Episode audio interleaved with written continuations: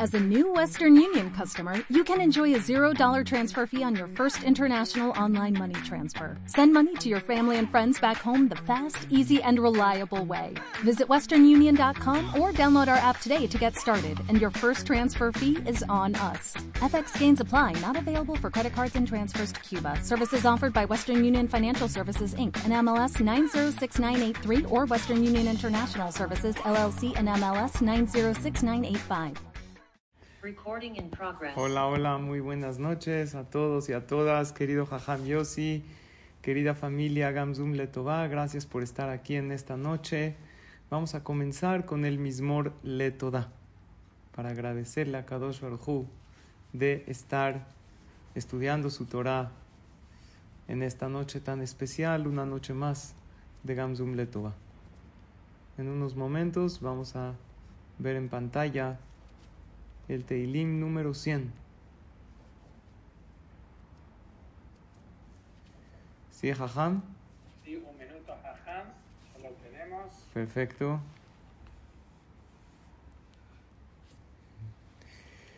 Vamos a entonar juntos este mismor de Tehilim.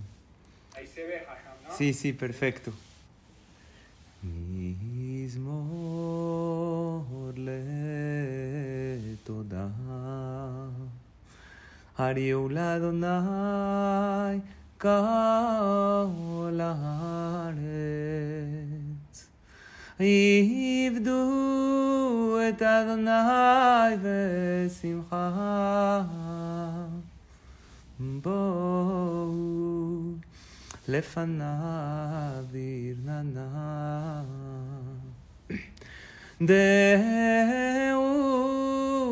דעו כי אדוני הוא אלוהים. הוא עשנו ולא אנחנו.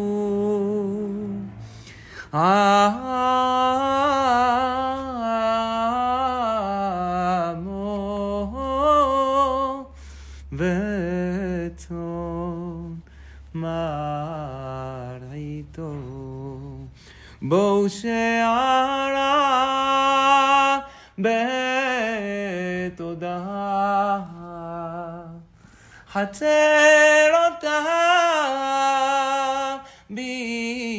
בתהילה. הודו לו ברכו שמו כי טוב אדוני לעולם חסדו והדור ודור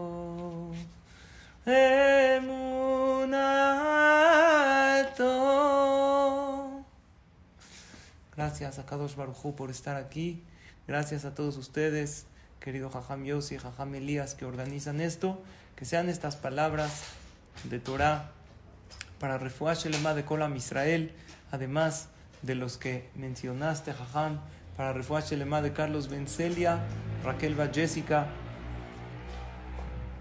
Leti Bat Ventura Vivian, Rachel Bat Fortuna, Moni Ben Celia, Moisés Ben Linda, Carlos Ben Teresa y David Ben Gitele. También me pidieron que diga Leilu Nishmat, Alberto Ben Celia, Eduardo Ben Celia, Sonny Sion Ben Esther, Nisim Ben Adel, Eduardo Ben Lili, Jacob Ben y Silvia Sembol Bat Adela Simcha. Hoy vamos a continuar con la cuarta parte de el el curso de 26 pasos para ser grande. Ya llevamos 11 pasos de ellos. Y yo quiero que cada uno de los que estamos aquí, que respiren profundamente, que sonrían, que se feliciten por estar aquí. Cola cabod a cada uno, a cada una de las aquí presentes. El día de hoy estás aquí en un shiur y hoy hay el Super Bowl. Mucha gente está viendo el partido y también está bien. Pero tú estás aquí escuchando esta clase. Yo creo que de todo podemos aprender. Y vamos a aprender el día de hoy algo de la NFL. Los quiero muy atentos porque hoy les voy a pasar videos, imágenes muy interesantes y voy a hablar con ustedes de conceptos estoy seguro que les van a servir, porque yo los he estudiado, los he aplicado, los he aconsejado y la gente me ha dicho que le han servido mucho. Ustedes saben que el 2 de enero sucedió algo en la, en la NFL, en el fútbol americano, algo increíble. Un jugador llamado Damar Hamlin sufre un paro cardíaco a medio partido. Aquí va un video muy interesante que vean qué lección maravillosa tiene para nuestra vida. El video está en inglés, lo voy a ir traduciendo brevemente. Vean qué increíble, qué maravilla, qué Kiddush Hashem y qué lección para nosotros. El 2 de enero, 13 millones de personas que estaban viendo un partido de fútbol terminó en un rezo general. Un hombre de 24 años, Demar Hamlin, colapsó en el primer cuarto y su corazón dejó de palpitar cuando todos los médicos estaban intentando salvarlo. Todo el país, millones de personas rezaron por él. Estaban en la cancha y sabían que el dinero no puede reparar nada, pero el rezo a Dios puede cambiarlo todo. Y aprendí esa noche, primero que el dinero no puede arreglar las cosas, solo el rezo de millones de personas. Los atletas cayeron de rodillas porque ellos sabían que los hombres más ricos y más poderosos necesitan ayuda y la conclusión es necesitamos a Dios. Y lo que vean ahí en el video, cómo todos se ponen de rodillas para pedirle a Dios. Hay veces pensamos que Dios está lejos, pero cuando vemos esa gente rezando, nadie pensó en ESPN, en NFL, en la Suprema Corte. Todos dijeron, nosotros necesitamos a Dios en este momento. Eso fue lo que pasó. Queridos amigos y amigas, los Goim entienden que en un momento de aprieto, en un momento de dificultad, no hay a quien recurrir más que a Dios. Nosotros que sobre nosotros está escrito, no existe un pueblo que tiene a Dios tan cerca. Nosotros mucho más, estamos mucho más cerca de Hashem, recurramos más a Hashem. Y les voy a decir una frase que quiero que cada uno de ustedes interiorice. Sin duda, si hablas más con Él, mejora tu vida. Así es, es la realidad. Y no hablo de rezar, de hablar con Dios, de dirigirte a Él. Y hoy que es un día que el mundo pues está viendo un partido de fútbol americano. Quise compartir esta lección que aprendemos precisamente de uno de estos juegos, cuando incluso un no yehudí sabe que todo depende de Hashem y se pone en sus manos, con más razón nosotros. Ya hemos estudiado 11 de 26 lecciones. Las vamos a repetir muy en breve. ¿Qué hago para ser grande? Ya hemos estudiado 11 pasos. Número uno, saber que todo encaja en tu vida. No hay errores, no hay personas que te fastidian la vida, no hay acontecimientos que vienen a perjudicarte. Todo está diseñado para tu crecimiento. Sí, se salvó, me están preguntando. Sí, se salvó este jugador. Número dos, sé consciente de tus bendiciones. La gente grande valora sus bendiciones y no se enfoca en sus problemas en sus desafíos, en las personas que no actúan como Él quiere. Él sabe que tiene muchas bendiciones en su vida, las ve y las disfruta. Número tres, reprograma tu mente. Tú la puedes reprogramar haciendo diferentes cosas. Haces otras conexiones neuronales. Número cuatro, respira conscientemente entre una actividad y otra para relajarte. Por eso siempre les pido al comenzar estas clases hacer una respiración profunda y sonreír, porque eso nos trae al presente y nos calma mucho. Número 5, asocia todo lo que quieres hacer a algo positivo. Si tú quieres hacer ejercicio, asócialo con la salud, no con flojera. Si tú quieres permanecer con tu familia, asócialo con amor. Si tú quieres cumplir más mitzvot, asócialo con protección divina, con cercanía con Él. La asociación existe para que hagamos cosas que realmente queremos hacer. Número 6 es escucha tus emociones. Número 7 es escucha tus pensamientos y cuestiónalos. Número 8 es no generalices. Aprende a definir situaciones porque los siempre y los nunca, cuando, son cuando fatalizamos, no definimos el momento correctamente. Número 9, desarrolla la empatía con los demás. ¿Con quién? No con tu amigo, con el que no actúa como tú quieres. Entiende por qué hizo lo que hizo. Trata de entender. Así del cielo van a ser entre comillas, empáticos contigo y te van a juzgar también para bien. Número 10, cuestiona tus creencias. Todos tenemos creencias que muchas veces así creemos que tiene que ser la vida, ya no las cuestionamos y eso nos provoca disgustos y nos quita la calma. Y número 11, habita el presente. ¿Por qué, queridos amigos? Porque el presente es más fácil de habitar y la mente va divagando a futuro, a un futuro incierto, a un pasado difícil, entonces, si viene un futuro incierto hacia ti, tú di, Dios es grande. Tú di, Dios es más grande que ese futuro caótico que me hicieron creer que va a llegar o que puede llegar. Y si viene un pasado difícil, oye, ¿esto por qué me pasó? ¿Por qué decidí esto? Tú di, fue bueno. Vean esta frase increíble y maravillosa que les voy a compartir. Para mí, una de las frases más poderosas que dice lo siguiente, soy más fuerte gracias a mis momentos difíciles. Soy más sabio gracias a mis errores. Y soy más feliz gracias a mis experiencias tristes. Esta es una frase increíble que nos va a ayudar cuando enfrentemos con un pasado difícil, con un pasado que nos atormenta, porque hay que vivir el momento, ¿saben? Hay, un, eh, hay una película que se llama Soul, es de Pixar, ¿ok? Estudios Pixar, seguro la han visto o han escuchado de ella. Ahí trae, el protagonista está preocupado por algo y alguien que lo está orientando le cuenta un mini cuento. El mini cuento habla de un pez, un pececito que está en el océano y se encuentra con un pez más grande y le pregunta el pez chiquito al pez grande oye, estoy buscando el océano, ¿sabes dónde está? Y le dice, estás en el océano, ¿cómo que estás buscando el océano? Aquí estás. dijo, no, no, no, esto es agua. Yo estoy buscando el océano.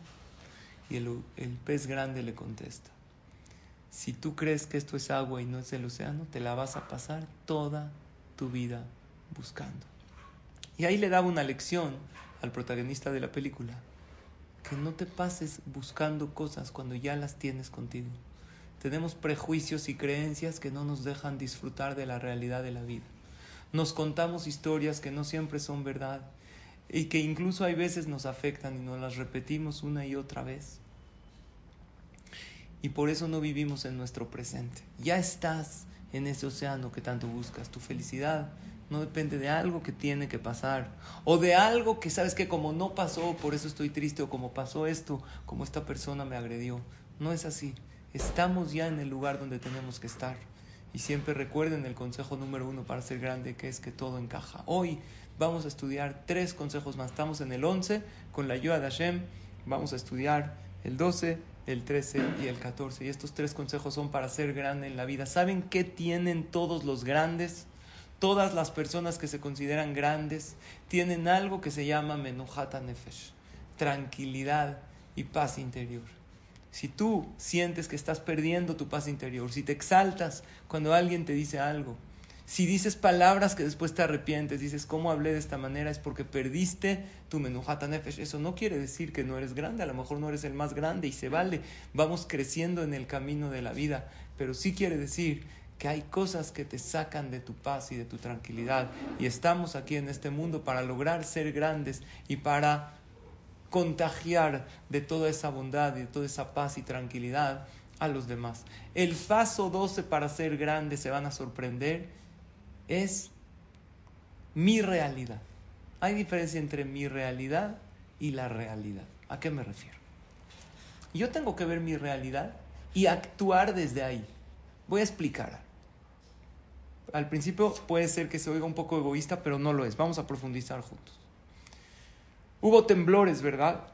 La semana pasada, en Turquía, en Siria, Barminan, miles de muertos, heridos, que Hashem nos cuida a todos. el mundo se solidarizó. Bueno, ¿los temblores están en mi realidad? No, están en la realidad. Yo no los viví. Entonces yo tengo que actuar desde mi realidad. Voy a explicar, no es egoísmo. No es de que yo estoy diciendo, ah, yo no lo sufrí, entonces problema de ellos. No. Voy a explicar. Voy a, quiero saber qué puedo hacer yo al respecto. Al respecto de esta catástrofe, de este desastre que Dios mandó de alguna manera. ¿Puedo yo hacer algo? No me angustio por lo que no está en mis manos. Repito la frase, porque es sabia esta frase. No me angustio por lo que no está en mis manos. Aquí tengo una frase que alguna vez Hashem me iluminó y que la he compartido, que dice lo siguiente. Obsérvenla y analícenla. Y la frase dice así. Identifica qué está dentro de tu control y qué está fuera de él. Si está dentro, haz algo al respecto. Si está fuera, mantente sereno. Es una pérdida de tiempo el enojarse por cosas que no puedes hacer nada al respecto. ¿Está clara esta frase? Si no está dentro de tu control, ¿para qué te enojas? ¿Para qué te angustias? ¿Qué ganas? Vas a perder tu paz y tu tranquilidad. Si yo siento impotencia, frustración y tristeza, ¿les estoy ayudando a los damnificados del temblor? No. Entonces, ¿qué puedo yo hacer? Yo dije en el Beta Knesset, les dije a mis hijos en casa, hay que rezar por ellos. Hay que rezar por el mundo entero que Hashem nos proteja. Uno de mis trabajos comunitarios, les he platicado, yo trabajo en la comunidad Montesinay, aquí en México, y funjo como rab en el Beta Knesset Charles Simcha. Me encanta dar shiurim, atender a la gente, ayudar en lo que puedo, aconsejar, estudiar, que tenemos grupos de estudio. Pero hay un trabajo que lo hago con mucho cariño, pero no me encanta hacer. Es el asistir a los Abelim en sus momentos de dolor. ¿Cómo creen ustedes? Yo soy muy sensible, el que me conoce. Yo llego con Abelim, Barminan, acaban de perder un ser querido. Los ves sentados en el suelo. Te deshace el corazón. Y más si fue una tragedia es dificilísimo. ¿Qué pasaría si yo engancho mis emociones al dolor de ellos? O alguien que tiene un fuerte, un grave problema. Hay problemas muy graves de salud, barminal, económicos, emocionales, de shalom bay. Si yo engancho mis emociones al problema de los demás, o a esos Abelim que perdieron un ser querido, o peor aún, que lo perdieron en una tragedia, una pregunta, ¿yo les ayudo a ellos cuando yo me entristezco por ellos? No, no les ayudo. Eso no es solidaridad. Solidaridad no es sufrir por los demás. Mejor veo cuál es mi campo de acción y desde ahí ayudo. ¿Y qué creen? La vida siempre nos da un campo de acción. Ok, hay crisis. ¿Qué puedo hacer ante la crisis? A lo mejor lo que puedo hacer es rezar y eso es muchísimo.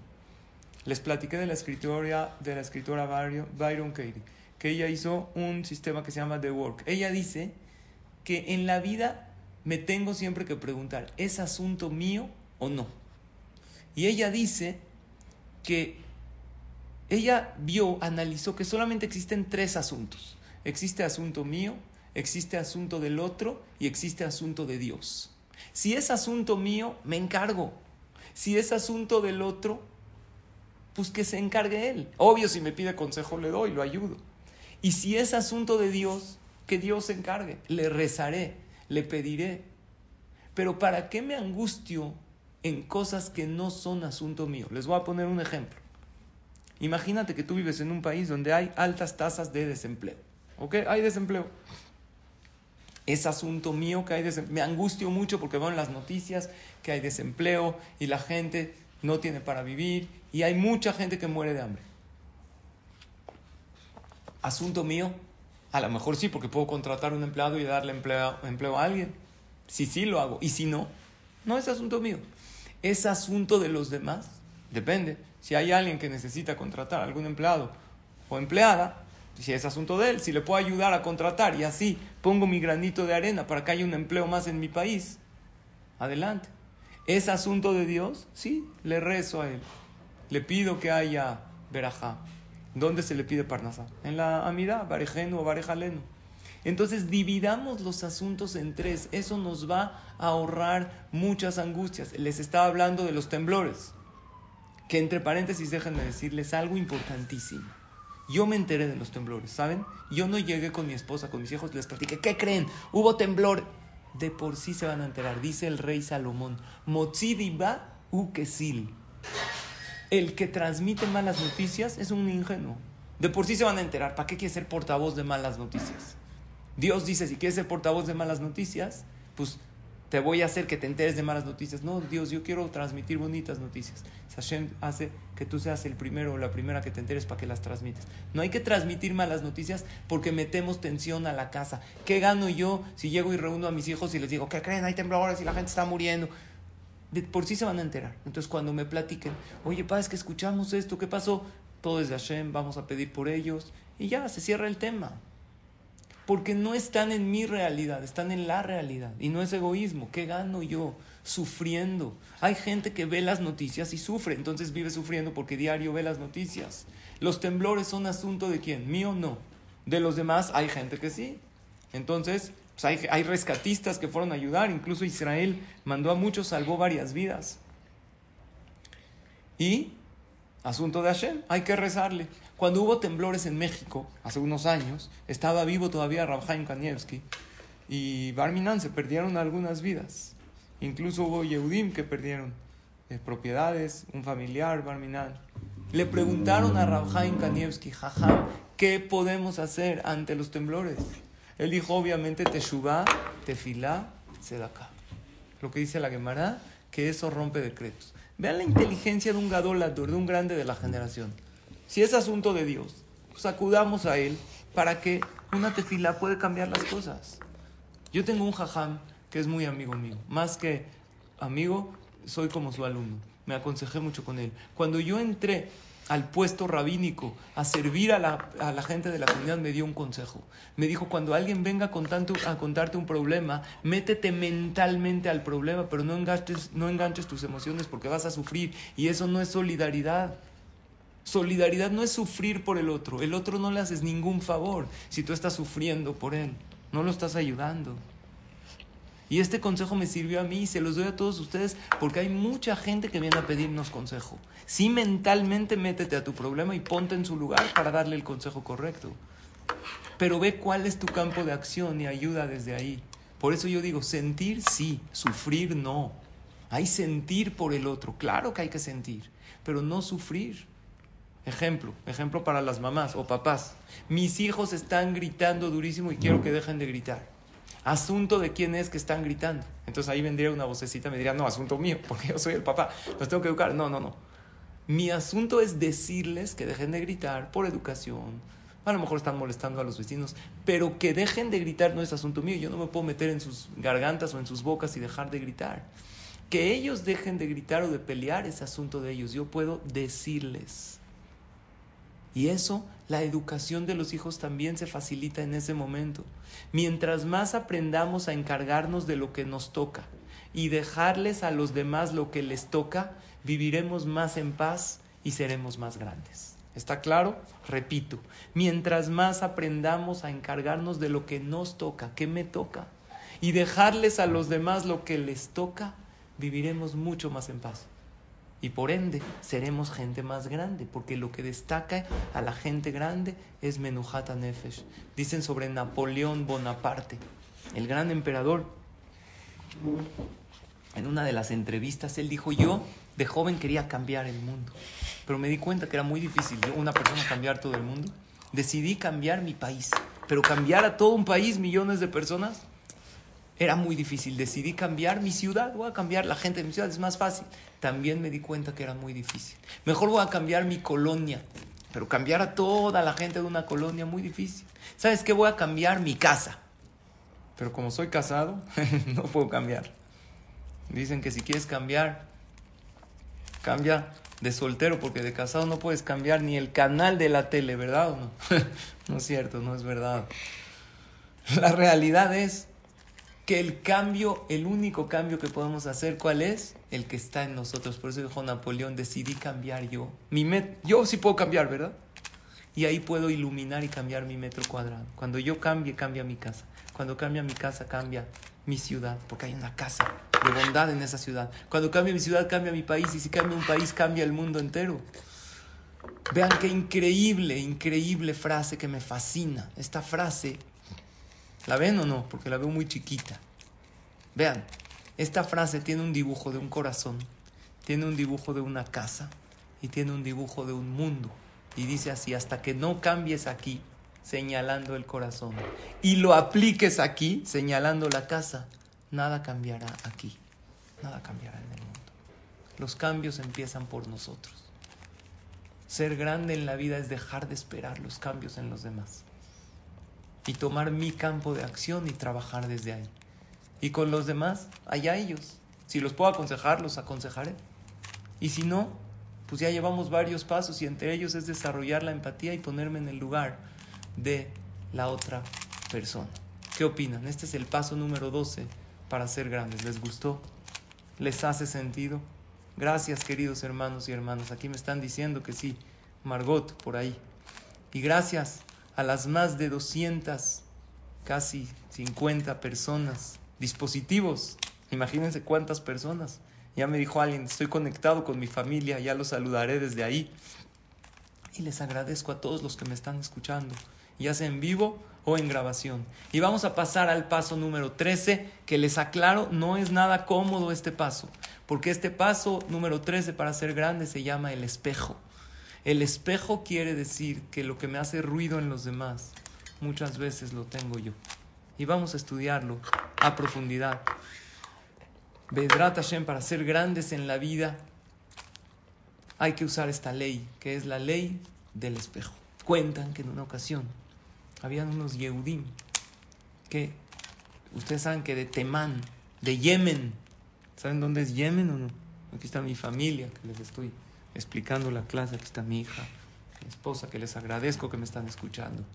Yemen es un lugar, Temán, que muchos Yehudim fueron de ahí a Israel cuando empezó la Medina, el Estado de Israel. Los Yehudim en Temán vivían en condiciones muy precarias y no conocían nada de lo moderno, ni siquiera conocían un espejo. Yo tengo un espejo aquí atrás. Estoy en casa de ustedes. Imagínense que es no conocer un espejo. Entonces cuentan un cuento, no sé si es una historia real, pero tiene un gran mensaje. Que llegan estos Yehudim de Yemen a Israel y les asignan una casa para vivir y les dicen aquí ustedes se van a establecer, va a ser su casa. Trajeron muchos Yehudim. Entonces en la casa resulta ser que había un ropero que abrían como un armario grande y ahí había un espejo. Entonces entró a explorar la casa primero el niño.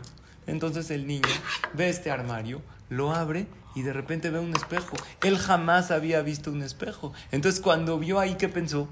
Que había un niño. Entonces vio un niño ahí, se espantó, va con su mamá y le dice, mamá, hay un niño en la casa. Él no sabía que era un espejo. Va con la mamá. La mamá le dijo, ¿dónde? Ahí, ma, a mí me da miedo, abre tú. Escondido en el armario. Abre la mamá el armario y ¿qué ve? No ve un niño, ¿a qué ve? Ve una mujer. Era ella. Entonces va con su esposo y le dice, ah, tienes una mujer escondida en el armario, ¿verdad? Dijo, no, ¿qué te pasa? No, sí, tienes, ya la vi. Empieza a gritar. Y aparte, mira qué fea está. Era ella. Entonces, le dijo, ¿cómo puede ser que tienes una mujer escondida en el armario? El esposo le dijo, para nada. A ver, ¿dónde está? Ve ahí tú a checar. Yo no voy a estar ahí con la vieja esa. Agarra el esposo, abre el armario y ve un hombre. Se ve a él mismo, pero él no sabía porque él tampoco conoció. Un... Va con su esposa y le dijo, ¿cómo tú tienes un hombre ahí? Dijo, no, tú tienes una mujer, un hombre. Eh, te encerraste ahí una mujer o encerraste un hombre que es tu amigo. que Están, se empiezan a pelear. Dijo, ¿sabes qué? Vamos con el jajam. Tienen un problema de shalom bay. Van con el jajam. Entonces el jajam ya se empezaron a reír aquí en casa. El jajam también era temaní, era, yemenita el jajam. Él tampoco había visto un espejo. Agarra, entra a la casa, abre el armario y le dice, ¿ustedes están locos o qué? Y dice, ¿qué? ¿Por qué, jajam? Dijo, ya tiene un jajam aquí, ¿para qué me llamo? en verdad, era él. pero ellos no habían visto un espejo. Pero al punto, vamos, vayamos al punto. ¿Cuál es el punto? Escuchen la ley del espejo.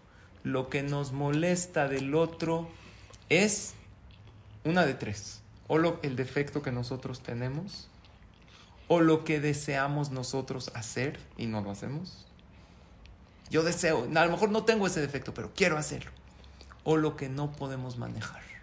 Les voy a poner ejemplos. Imagínense una mamá que tiene una hija muy irresponsable no hace las tareas. Aquí tengo a mi esposa y a mi hija, pero no me estoy refiriendo a nadie aquí, ¿eh? Que nadie lo tome personal. Entonces, no hace las tareas, no recoge su cuarto. Entonces, ¿qué hace la mamá? Se enoja. ¿Cómo puede ser? Eres una irresponsable. ¿Sabes qué? Ven, ven, ya. Yo te hago la tarea, ya. Entonces, ¿qué está haciendo esta mamá?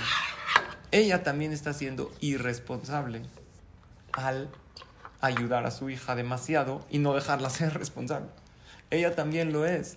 Esta ley del espejo, nuestros jajamín nos las dicen en Masejet Kiddushin con una frase, dicen, Kola posel, bemumo posel. El que señala un defecto en el otro es algo que lo tiene el mismo, que se vea en el espejo antes de, de señalar un defecto en los demás.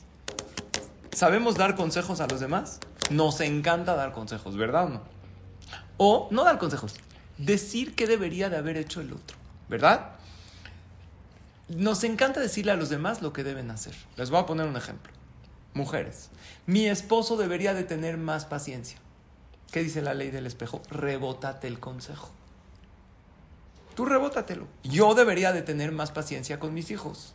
O escuchen cómo me lo voy a rebotar más profundo. Yo debería ser más paciente cuando mi esposo pierde la paciencia. Porque tu mujer, ¿qué pasa? Porque tu mujer, si tú te impacientas cuando tu esposo pierde la paciencia, tú también estás siendo impaciente. ¿Sí me siguen o no? Ahora yo, consejo para los hombres. Mi esposo debería de valorarme más. Trabajo, traigo el sustento a la casa. Ahora, ley del espejo. Rebótatelo. Yo debería de valorarme más. ¿Por qué estás esperando la valoración de tu esposa? A lo mejor tú no te valoras. O hay otra manera de usar la ley del espejo. Yo debería de valorarla más a ella. Ejemplo para los padres. Mis hijos deberían obedecerme por, por, tienen que ser empáticos conmigo. No están viendo que yo no puedo recoger todo. A lo mejor yo debería de ser más empático con ellos. La ley del espejo dice que antes de exigirle algo al otro, empieza tú a darlo. Que es que no me dan tiempo. Mi, mi, mi, no sé, mi esposa no me da tiempo de calidad, mi esposo, tú dalo. No me dan cariño, tú dalo. Oye, es que mis hijos no son empáticos conmigo, tú sé empático con ellos. Yo les voy a contar algo personal de la ley del espejo. Cuando yo era joven, ahorita ya no, o sí, bueno, se los dejo a su criterio. Cuando yo era joven, yo estudiaba en un colel, donde habían varios abrejim. Les digo la verdad, yo era muy puntual en mis horarios. Así me gusta. Hasta ahorita en el CNIS, la gente que viene a rezar a Charles Sinja saben que empezamos la tefilá no al minuto, al segundo. Literal, no estoy exagerando. Así me gusta y creo que a la gente le gusta porque saben que a esa hora se empieza. Bueno, la clase que doy también para mujeres en Charles Simha, las que vienen, me gusta empezarla en punto. Ok, no digo que está mal el que no lo hace, a mí me gusta horarios. Así era yo cuando llegaba al colegio. ¿Qué me pasaba? Muchas gracias. Voy a decir una veraja por un té que me trajeron. Baruch atah Adonai melech sheakol Yo veía que habían compañeros míos que no llegaban temprano al colegio a estudiar. Y la verdad, me molestaba. No les decía nada, pero me molestaba. Yo decía, oye, ¿por qué no llegan temprano? ¿Qué me dice la ley del espejo? La ley del espejo me dice, alto, tú no llegas tarde nunca. Entonces yo me respondo, a veces sí, porque llego temprano, pero a veces me pasa que llego tarde. Pero la mía, mi retardo es justificado, el de él no. ¿Por? ¿Por qué somos así de egoístas? Y yo les digo, yo caí en eso e incluso me tengo que trabajar en eso. ¿Por qué si yo lo hago, si es justificado? Y si él lo hace, no. ¿Por qué no? Tú también puedes caer. Y si yo llego temprano, en este caso, a lo mejor yo no soy tan feliz llegando temprano y por eso me molesta cuando el otro llega tarde, porque yo también quisiera llegar tarde. No juzguemos. Cuando alguien llega tarde al CNIS, a la tefila, le hacen así, ¿no? De, de vacilada. El reloj, oye, ya es tarde. Di que llegó. ¿Sabes cuántos Yudim hay que ni pisan el CNIS? La ley del espejo dice, oye, tú también a veces llegas tarde. ¿Por qué el del otro no es justificado y el tuyo sí? Según, escuchen, ahora voy a avanzar algo más en la ley del espejo. Según la ley del espejo, no solo no me molesto con las otras personas, sino esas personas que me hacen ruido su conducta, los convierto en mis maestros. ¿Entendieron? Increíble. Empiezo a admirar, empiezo a ver qué puedo aprender de ellos. Como dice David Amelech en el Teidim, la medai iskalti. De todos yo aprendí, por eso David Amelech era grande. Otro ejemplo, nos molesta que alguien se cree mucho, que es muy presumido, muy soberbio. Oye, este se cree mucho. ¿Qué me dice la ley del espejo? A lo mejor yo también me creo mucho. A lo mejor yo también soy soberbio. O a lo mejor, esto está fuerte, yo también quisiera creerme, pero no tengo de qué. No tengo las virtudes que él tiene y me duele. O a lo mejor no estoy feliz siendo humilde. Y por eso me hace ruido que la otra persona no es humilde. Hay una ley del espejo que es atribuida a Gandhi, el escritor. Él dice así, lo que tú tienes es lo que reflejas a los demás. Él decía lo siguiente, la gente es amable cuando yo soy amable. Las personas están tristes cuando yo estoy triste. Todos me quieren cuando yo los quiero. Todos son malos cuando yo los odio. Hay caras sonrientes cuando yo les sonrío. Y hay caras amargadas cuando yo estoy amargado. El mundo es feliz cuando yo soy feliz. Y la gente se enoja cuando yo estoy enojado. Las personas son agradecidas cuando yo soy agradecido.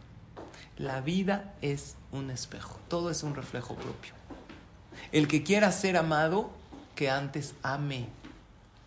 Hay, una, hay un cuento de un perrito que encontró un palacio de los espejos. Un segundito. Me está hablando mi hija, ¿qué? Estoy a la mitad. Ok. Perdónenme la interrupción. Estaba aquí atendiendo a mi hija. Hay una, un palacio de los espejos. Era un palacio grande con puros espejos, espejos, espejos. Entonces llegó un perrito que siempre estaba contento, así, movía la cola, estaba feliz. Llegó al palacio de los espejos, feliz. Entró y vio miles de espejos y como vio miles de perritos felices, radiantes que lo reflejaban a él. Él no sabía que eran espejos. Entonces se sintió de maravilla porque él llegó a un, a un lugar donde todos lo recibieron con una sonrisa. Y él tenía un amigo, un perro, que estaba todo siempre deprimido, con cara de tisha Entonces, así con la cabeza agachada. Entonces fue con ese perro y le dijo, ¿sabes qué? Hay un lugar donde te va a hacer bien. Ve ahí a ese palacio. Es un lugar donde todo el mundo está sonriente, porque él no sabía que eran espejos. Llegó el segundo perrito, todo desanimado, con cara larga. Y cuando se paró ahí, ¿qué vio? Todos amargados. Él se vio al mismo, pero él no sabía. Mil perritos, todos amargados. Salió más amargado y él dijo, ¿a dónde me mandaste? Me mandaste al peor lugar del mundo. ¿Qué reflejan los espejos? Lo que tú pones en tu cara. Entonces, esta es la lección número 13. La ley del espejo.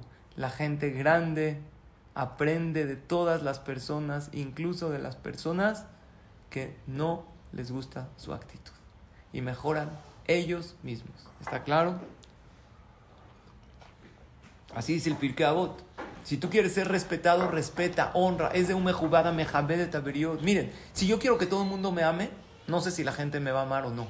Pero si yo quiero amar, no hay quien me pare. Si yo quiero que todo el mundo me respete y me honre, yo no sé si lo van a hacer. Pero si yo quiero respetar y honrar, soy imparable. ¿Quién me puede detener? Si yo quiero que el mundo me sonría, no sé si lo van a hacer o no. Pero si yo decido sonreírle a los demás, soy imparable. Nadie puede en contra de mí. Voy a sonreír. Y al tú sonreír, ¿qué pasa? Contagias. Ese es el espejo de Gandhi. Y el otro espejo, el principio es ver lo que me hace ruido en los demás y rebotármelo a mí. ¿Les gustó el consejo número 13 o no? Ok, hemos llegado, gracias por los que me dijeron que sí. Hemos llegado, aquí me está diciendo Moisés y Felisa Chocrón que sí. Galaxy S8, Esther Saban, Margot, Dina, Malca, Leiderman, a todos los que están en cámara les agradezco y a los que están sin cámara también les agradezco. Y aquí me está diciendo Falak, gracias. Y a los que me están oyendo en grabación también les agradezco y los bendigo. Ustedes saben que yo pido por todos ustedes todos los días. Sí, yo siempre le pido a Hashem, siempre le pido. Gracias Doris, gracias Marta. Siempre le pido a Hashem hago una lista de todas las personas que pido y no me voy a dormir sin pedirle a Hashem. Bendice y dale verajá a todas las personas que me escuchan. Gracias R, gracias Jackie.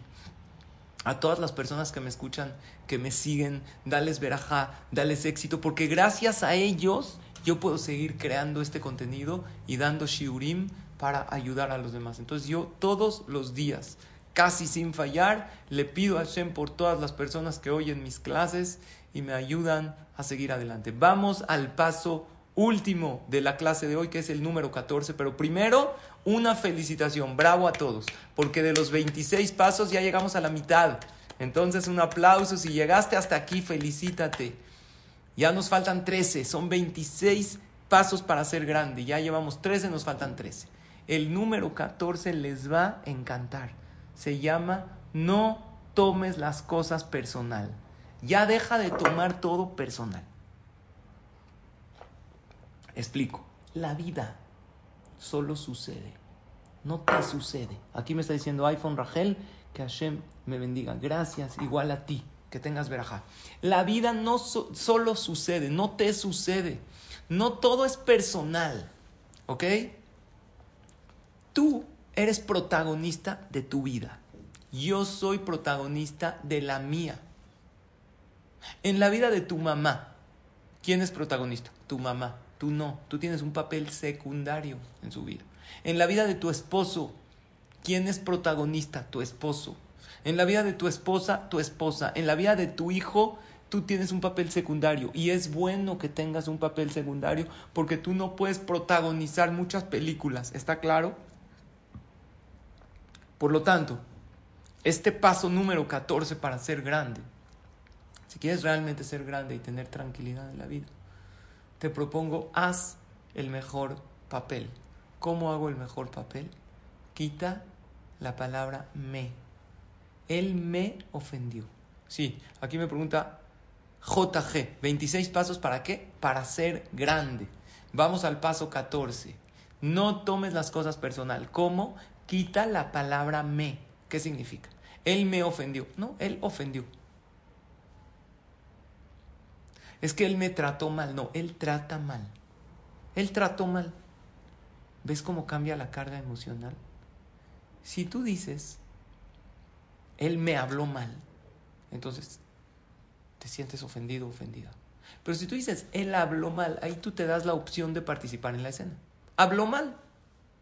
Yo no participo en la escena, que hable mal. Piensa, les voy a hacer un ejercicio. Piense cada uno en algo que alguien le hizo que lo lastimó. Y se van a hacer tres preguntas. Número uno, ¿por qué lo hizo? Seguramente pasó un mal día. Intenta contestar eso. ¿Por qué me lastimó? Pasó un mal día, vivió un mal momento, está pasando por una dificultad. Es su manera de vivir, no sabe vivir de otra manera. Número dos, puedo hacer Primero vamos a quitarle el me. Me lastimó. Se acabó. No me. Lastimó. Número dos, ¿por qué lastimó? Porque pasó un mal día, porque pasó un mal momento, porque es su manera de ser. No sé. Número tres, ¿puedo hacer algo al respecto?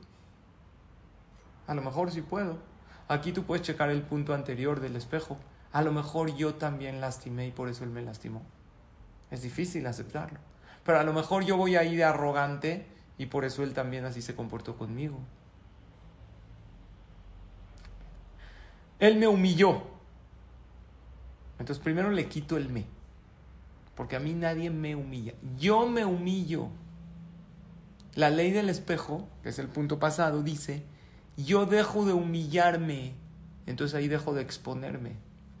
Y si todavía quieres dar un paso más adelante a la grandeza y quieres perdonar, hazlo. Pero de eso vamos a hablar en las próximas clases, cómo perdonar a la otra persona. Ejemplo que nos pasa todos los días. Voy manejando en la calle y un conductor me insulta. Baja la ventana y me insulta. Entonces primero le voy a quitar el me, que es no me insulto, insulto. Entonces ya es él. Yo decido si entrar al escenario o no.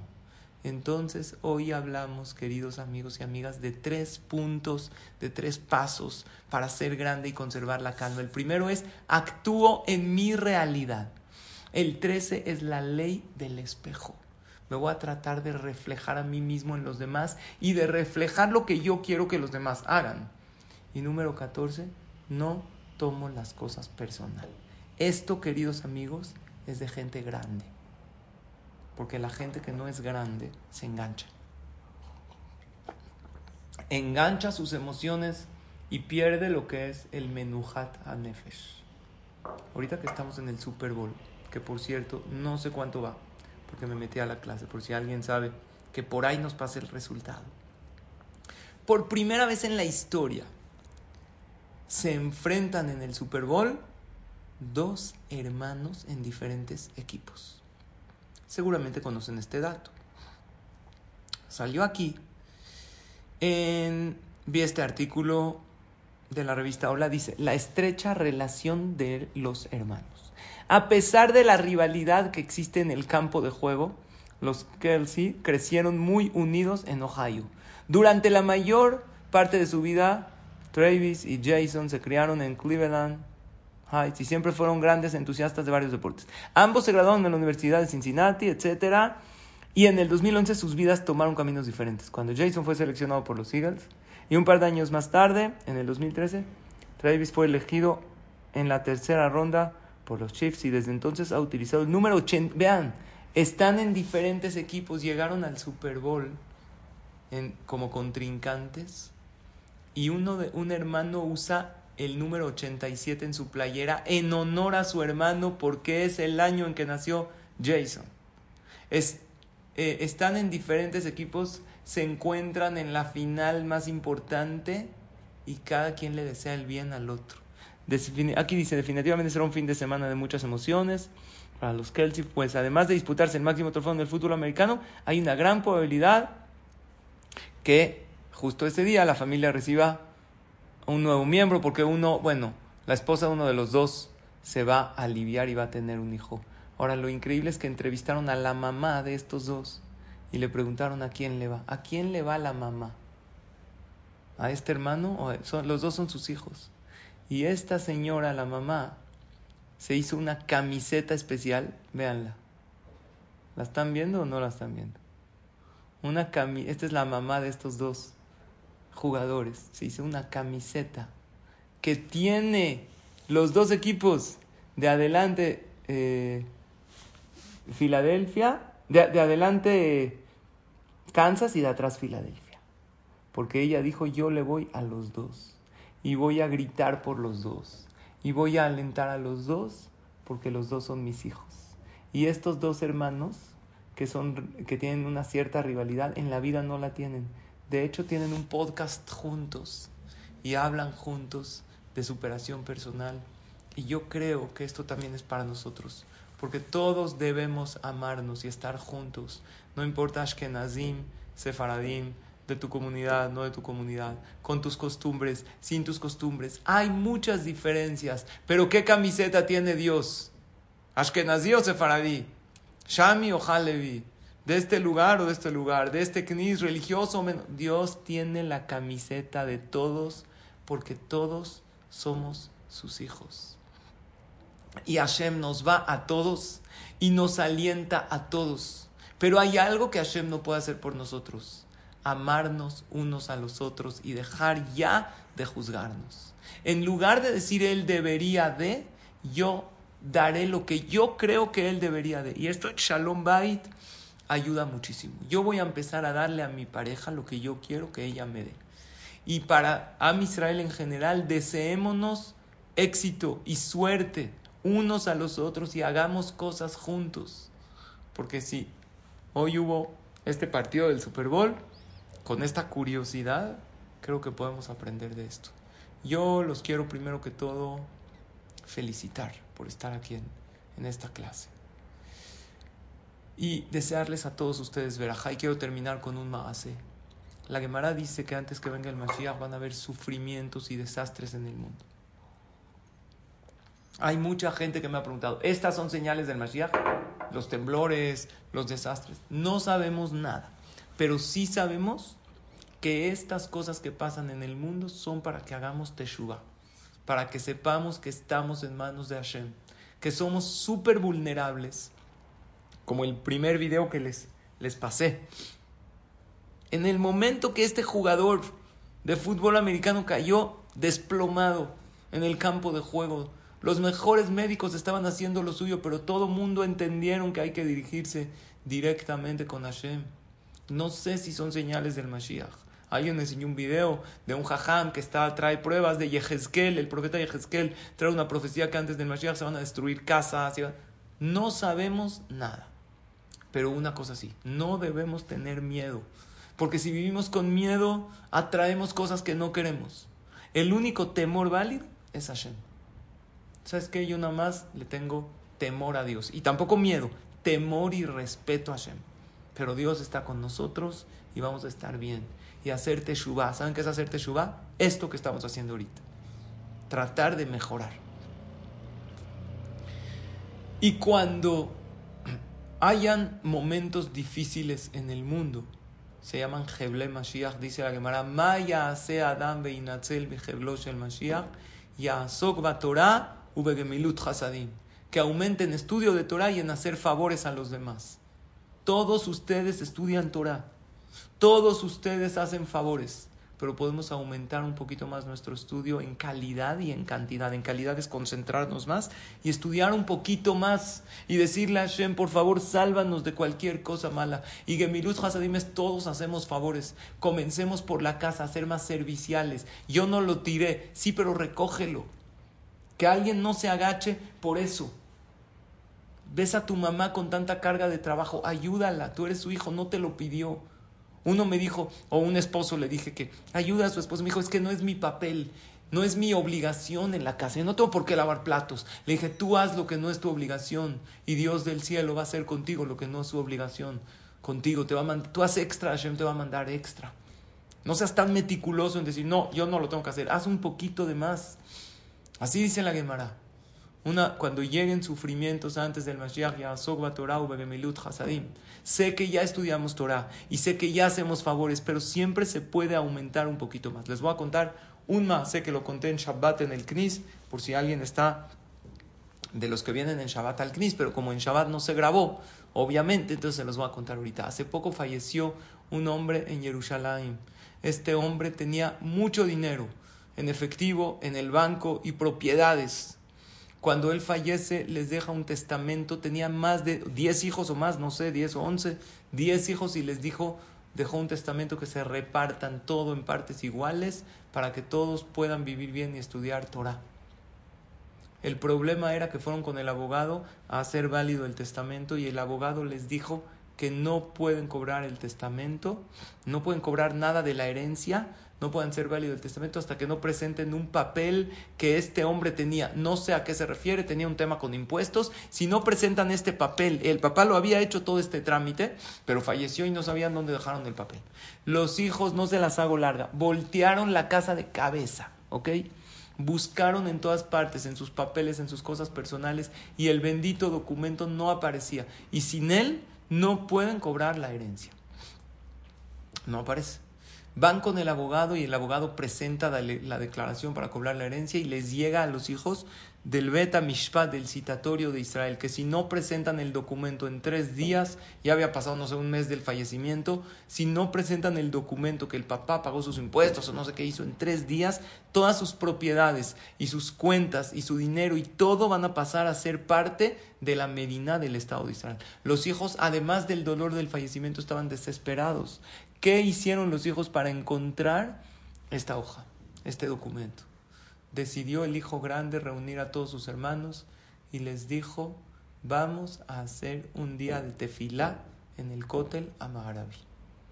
Todo el día vamos a pedir tefilá. Shachrit, Minha, Arbit, se llevaron algo para comer, dijeron Teilim, Perek Shiran, Nishmat, Kolhai. Todo dijeron. Al terminar el día, le habla el hijo mayor a su mamá, mamá apareció, le dijo, me da pena decirte, pero no apareció. El hijo tenía fe y sabía que no existe tefilá que se va vacía. Algo Dios va a hacer. En la noche el hijo se duerme y sueña con su padre difunto. Y le dice el papá, Dios escuchó sus rezos. Y por ser que ustedes rezaron con toda fuerza y con toda devoción, me dieron permiso del cielo para bajar a revelarles dónde está este documento, para que ustedes cobren la herencia y sigan estudiando Torah y manteniendo Torah.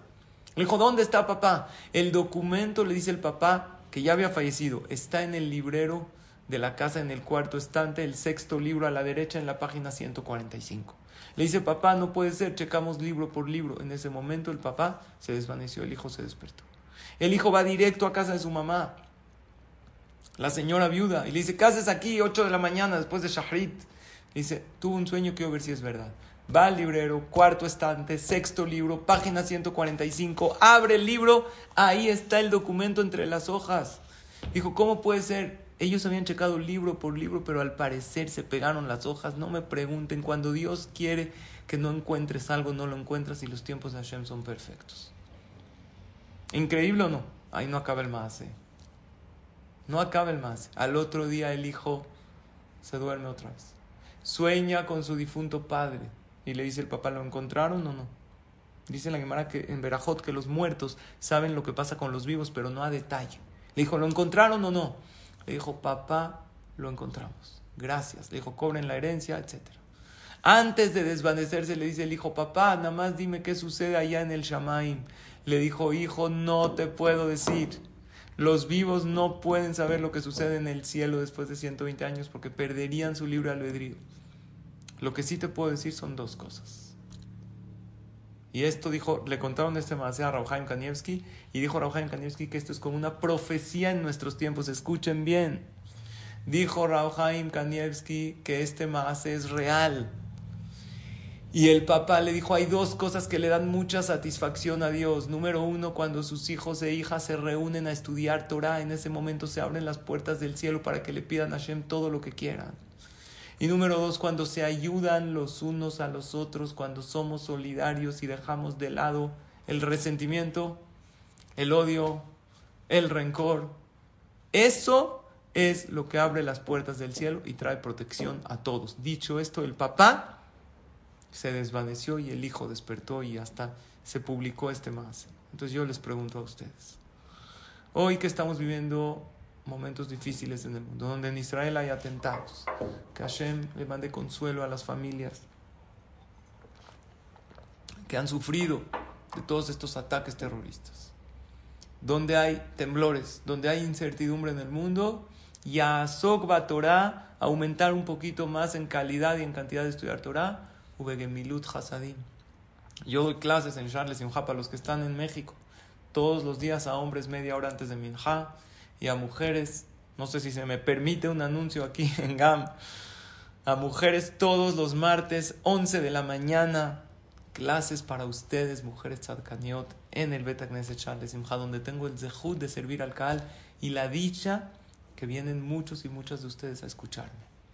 Estos son los tres puntos que estudiamos el día de hoy. Número uno, actúo en mi realidad. Lo que está fuera de mi control va y no le invierto energía. Número dos, ley del espejo. Lo que me molesta en el otro a lo mejor lo tengo yo o yo no lo sé manejar. Número 14, no tomo las cosas personal porque la vida sucede. No todo me sucede. ¿Está claro? Y ya que estamos en momentos que se abrieron las puertas del cielo, porque estamos estudiando Torah, que Hashem mande refuah lema, Kolam Israel a Carlos Bencelia, a Raquel Bat Jessica, Leti Bat Ventura Vivian, Rachel Bat Fortuna, Moni Bencelia, Moni Bencelia, Moisés Ben Linda, Carlos Ben Teresa y David Ben Gitele y a Kol Jole Amo Israel. Les agradezco a todos y a toda su atención. Me despido con un saludo y que tengan todos y todas mucha, mucha verajá y atzlajá. No sé si hay alguna pregunta que yo pueda responder. Estoy viendo aquí algunos chats. Entonces, aquí me están diciendo Moisés y Felisa Chocrón que me admiran y yo les agradezco, yo los admiro a ustedes. Gracias, Falak, hermosísimo Shiur. Em, aquí me preguntan, hay cosas inmunológicas que no dependen de uno. ¿Cómo poder controlar la ansiedad? Los shiurim me ayudan muchísimo. ¿Qué me sugiere? Respondo. La ansiedad, aquí me dijeron que ya empataron a 35, muy bien. La ansiedad se controla, es como tú dices, eh, la persona que me preguntó, no es de la noche a la mañana, se necesita mucha emuná, se necesita mucha tefilá, se necesita mucho trabajo mental, se necesita en ocasiones ayuda profesional, hay que evaluar la situación, pero en general, si uno vive con fe, si uno habla mucho con Dios, si uno juzga para bien a los demás y estudia clases de Torah, baja muchísimo la ansiedad. Y si lo hace constantemente, hasta educa a su mente a estar más en calma, porque la mente es un músculo. Y así como entrenamos un músculo en el gym, entrenamos la mente a pensar positivo, pero saber que una mente negativa nunca nos dará una vida feliz. Y así, con trabajo, sigue haciendo lo que estás haciendo. Eh, no sé si hay alguna otra pregunta. Aquí me agradecen los shiurim, les agradezco. De todo corazón, en parte de la familia de Gamsum de Tobá, qué muná, qué, cómo, qué muná nos, nos está metiendo siempre. Y Jajam, con esa alegría, esa energía, el Mahasé que contó, increíble lo que es una tefilá, cómo cambia la tefilá, todo una persona con una tefilá, o vimos de este Mahasé que contó del Rabham Kanievski, del Kotel, cómo cambia toda la situación de una persona. Así que Hazak Baruch por este Haizuk y por este, por este Haizuk que nos da a nosotros, que Hazat Hashem pueda les Tarabim y aumentar más Torah y Torah, Hazat Hashem, así hay Yeshuot para todo el clan Israel, como dijo usted. Amén. En los tiempos de hoy, y esto es lo que es, Lora habla Lejem Velot Samal Amain, Kim Dishmoa Dibre Hashem. Esto es lo que la familia Gam Zum Letová está haciendo noche tras noche. Estamos hablando en Argentina, son las once y media. En vez de ir a dormir, van a escuchar un shiur de Torah. No paran de seguir, de recibir los mensajes excelentes. Hajam, los Hazaku Baruch están viniendo uno detrás de otro. Hazaku Baruch, Hajam, muchísimas gracias. Gracias por la sonrisa que nos da. Con esto podemos seguir adelante. Gracias por dejar el shiur que vuelva, excelente. Seguro que va a volver. Hajam Sali está con nosotros, es parte de la familia de Gamsum de Tobá. Y gracias a ustedes, al Cajal, que gracias a ustedes podemos seguir adelante. Toda la familia juntos podemos seguir. Y todo lo mejor. Buenas noches a todos. Bye, bye a todos. Gracias y nos vemos y nos escuchamos la próxima. Muchas gracias.